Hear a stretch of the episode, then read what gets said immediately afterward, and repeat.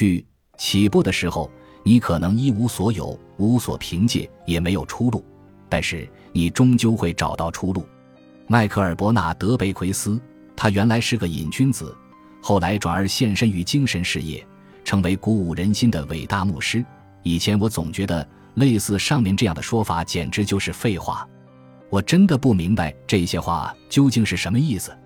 当然，并不是因为我不在乎，而是我真的不明白。我对自助者天助的精神世界知之甚少，甚至觉得那样的世界非常俗气，让人难以忍受。到处散发着令人绝望的恶臭，拼命喝彩的教徒，以及毫无吸引力的陌生人给予的无谓拥抱。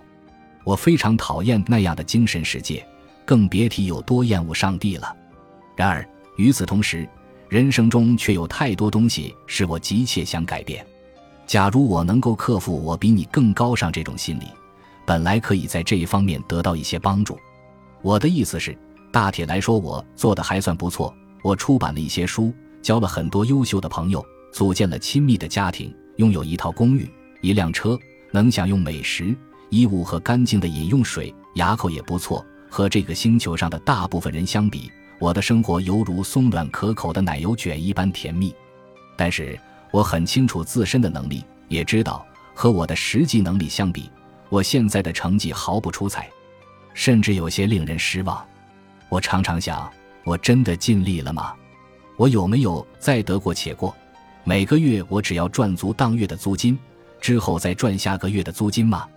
我明年会不会还像以往一样继续和一群怪人来往？他们的关系摇摆不定，制造一些闹剧呢。我有没有反复认真思考自己的深远目标？我还要不要继续在这个痛苦的人生沼泽中挣扎？真的是这样吗？拜托！但上面这些想法就像打呼噜一样，没过多久就被抛之脑后了。以前我的生活过得不温不火，但还是做足了样子。似乎平淡的人生中，偶尔也有很多精彩的火花迸现。最让我痛苦的是，我内心深处很清楚，自己其实就像摇滚明星一样无所不能。我能够给予他人最好的，得到最好的，并且拥有最美好的爱。我能够像超人一样飞越高楼，能够将头脑中的想法全部变成现实。我还能，那是怎么回事？罚款单，我刚刚违规停车了吗？你肯定是在和我开玩笑，拿来给我看看。天哪，我可付不起这么多钱，这可是我月薪的三分之一了。我现在得下车跟他们谈谈。于是，我便按照想法去做了，并再次因为细枝末节的小事浪费了宝贵的时光。几周过后，我不禁感到纳闷：那几周的时间都去哪儿了？我为什么还生活在这个乱糟糟的公寓里？独自一人吃着一美元的炸玉米饼，我的人生怎么可能一点进展都没有呢？我猜想，读到这里的时候，你应该也会深有同感。似乎你人生的某些方面也不太理想，同时你也很清楚，那些方面其实可以得到改善，可以显得更美好。也许你现在和灵魂伴侣生活在一起，也许你正在开心的与全世界分享自己的天赋。但是你的人生却支离破碎，你的宠物狗没有人照料，只能自己觅食吃。也许你在物质上取得了很大成功，也许你正在追求更高远的目标，但是你已经完全不记得自己最后一次尿裤子时大笑的情景了。或者你在上述所有方面都非常失败，有空时只知道哭泣、酗酒，或是冲着处理违章停车的女警察发火，因为你觉得他们测试太过精准。而且毫无幽默感，你认为他们应该为你的个人财政危机负起部分责任？再或者，你已经得到了自己想要的所有东西，但是不知为何，你始终觉得自己还缺了点什么。其实，你不需要赚数百万的巨款，也不需要凭一己之力去解决全世界的所有难题，更不需要创办自己的电视节目，除非你真是这方面的人才。你的需求可能非常简单。你想照顾好自己的家人，或是花心思好好种盆郁金香。要想赶走这种缺失感，你只需要搞清楚什么能让你开心，给你带来活力，然后努力去创造这种快乐，而不是假装自己得不到它。不要认为你根本不配得到它，也不要觉得自己是个贪婪的利己主义者，是在傻傻的奢求不属于自己的东西，更不要无动于衷的遵从父母和亲戚的意见，做他们认为你应该做的事情。你应该鼓足勇气去展示最开朗、最开心、最强势的自我，不管你怎么看待这些。幸运的是，要想做到这一点，你只需要做个简单转变。你需要从想要改变人生转变为决定改变人生。想要改变时，你可以坐在沙发上，边抽香烟边看旅游杂志；决定改变时，你就需要全力以赴，不惜一切代价努力去追求梦想，就像经得住时间考验的啦啦队队长在舞会举办前一周那样执着。你很可能还需要做一些自己从来没想到会去做的事情，因为如果朋友发现你在做那些事情，或者把钱花在那些事上，你就再也没脸活下去了。他们可能会担心你，也可能会因为你现在的怪异或冷漠行为而不再把你当朋友。你不但要去相信连自己都坚决认为不可能发生的事情，而且要相信那些在当下还完全没影的事。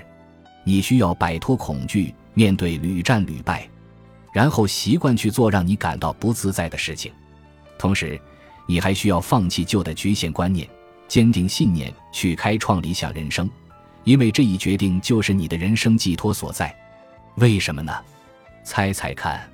因为这确实是你的人生寄托所在。虽然这些听起来似乎很难做到，但是相比半夜醒来感觉内心无比沉重，同时又意识到人生飞逝，而你还想活得更有意义，这根本算不上苛刻。你以前可能听说有些人在遇到大麻烦后仍能取得重大突破，他们身上长了瘤子，或者没钱交电费被断电了，又或者为了和陌生人发生性关系差点就成功买到毒品了。这时他们突然醒悟并彻底转变了。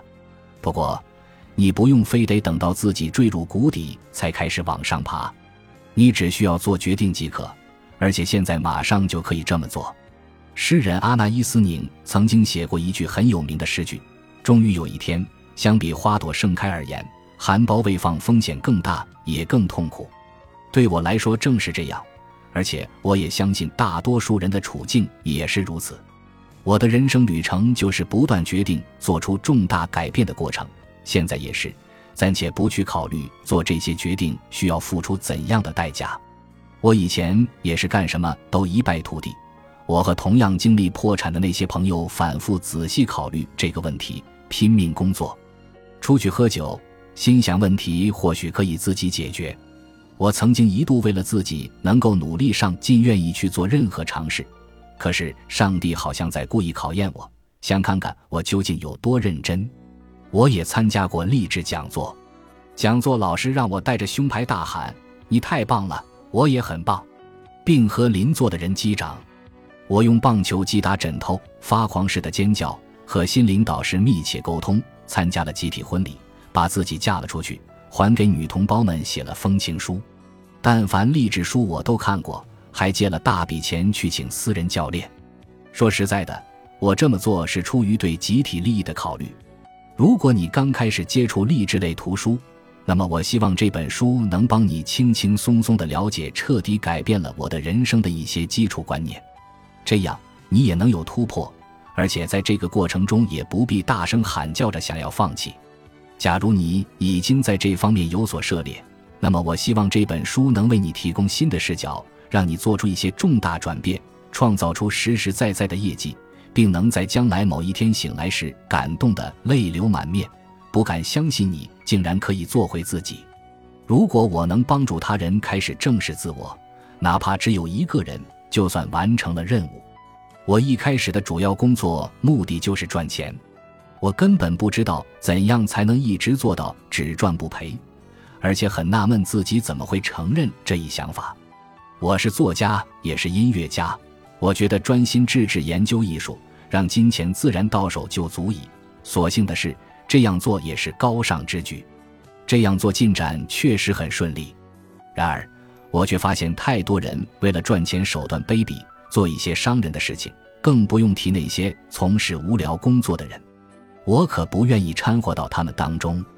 除此之外，还涉及我对邪恶金钱的一大堆其他不良看法。令人惊讶的是，我竟然没有沦落到穷光蛋的地步。终于，我认识到，如果要想赚大钱，不但需要集中精力，还需要克服内心对金钱的恐惧与厌恶。也就从这个时候开始，我家里堆满了励志书，光书名标签就能堆到我胸部这么高。最终，我的信用卡债务高得惊人，比我维修那几辆劣质大牌车、聘请第一位培训老师加起来的花费都要多。前六个月，我在网上找了个差事，即培训作家，让我的收入增加了两倍。如今，我已经把这项业务做成了实体店。这样一来，我除了写作、演说、玩音乐以及为他人的生活提供培训帮助之外，还能自由自在地周游世界。在培训的过程中，我引入了自己过去经常百思不得其解，但现在却倍感兴趣的一些理念。为了帮你达到目的，我希望你能认同本书提出的一些非同寻常的观点，同时也希望你能摒弃成见，开阔胸襟。不，经过重新考虑，我还是打算当面大声提出要求：要么打开心胸，否则你就有麻烦了。我这么说是认真的。这一点确实非常重要，你是通过努力才走到现在这一步的，所以，如果你对当前的处境很不满意，显然需要做出改变。假如你想过上自己从未体验过的生活，就得去做一些之前从未做过的事情。我不在乎你认为自己现在有多么失败，或者有多么成功，你既然识字，又有时间看书，也能买得起这本书。就已经高出了他人一筹，你不需要因此而感到内疚或者烦躁，亦或是有优越感。相反，你应该好好去领会，并下定决心争取。同时，要明白自己已经做好准备与其他人分享成就，因为这才是关键所在。我们需要头脑精明、心胸宽广、富有创造性的人来展示他们有所作为所需的财富、资源以及他人的支持。我们希望他人能开心快乐、容易满足，而且能感受到关爱，这样他们就不需要忍受自己、其他人以及动物了。我们周围需要多一些自爱又富足的人，这样我们的后代就不会被灌输一些尴尬思想，比如金钱是邪恶的，我做的不够好便不能过上理想生活等。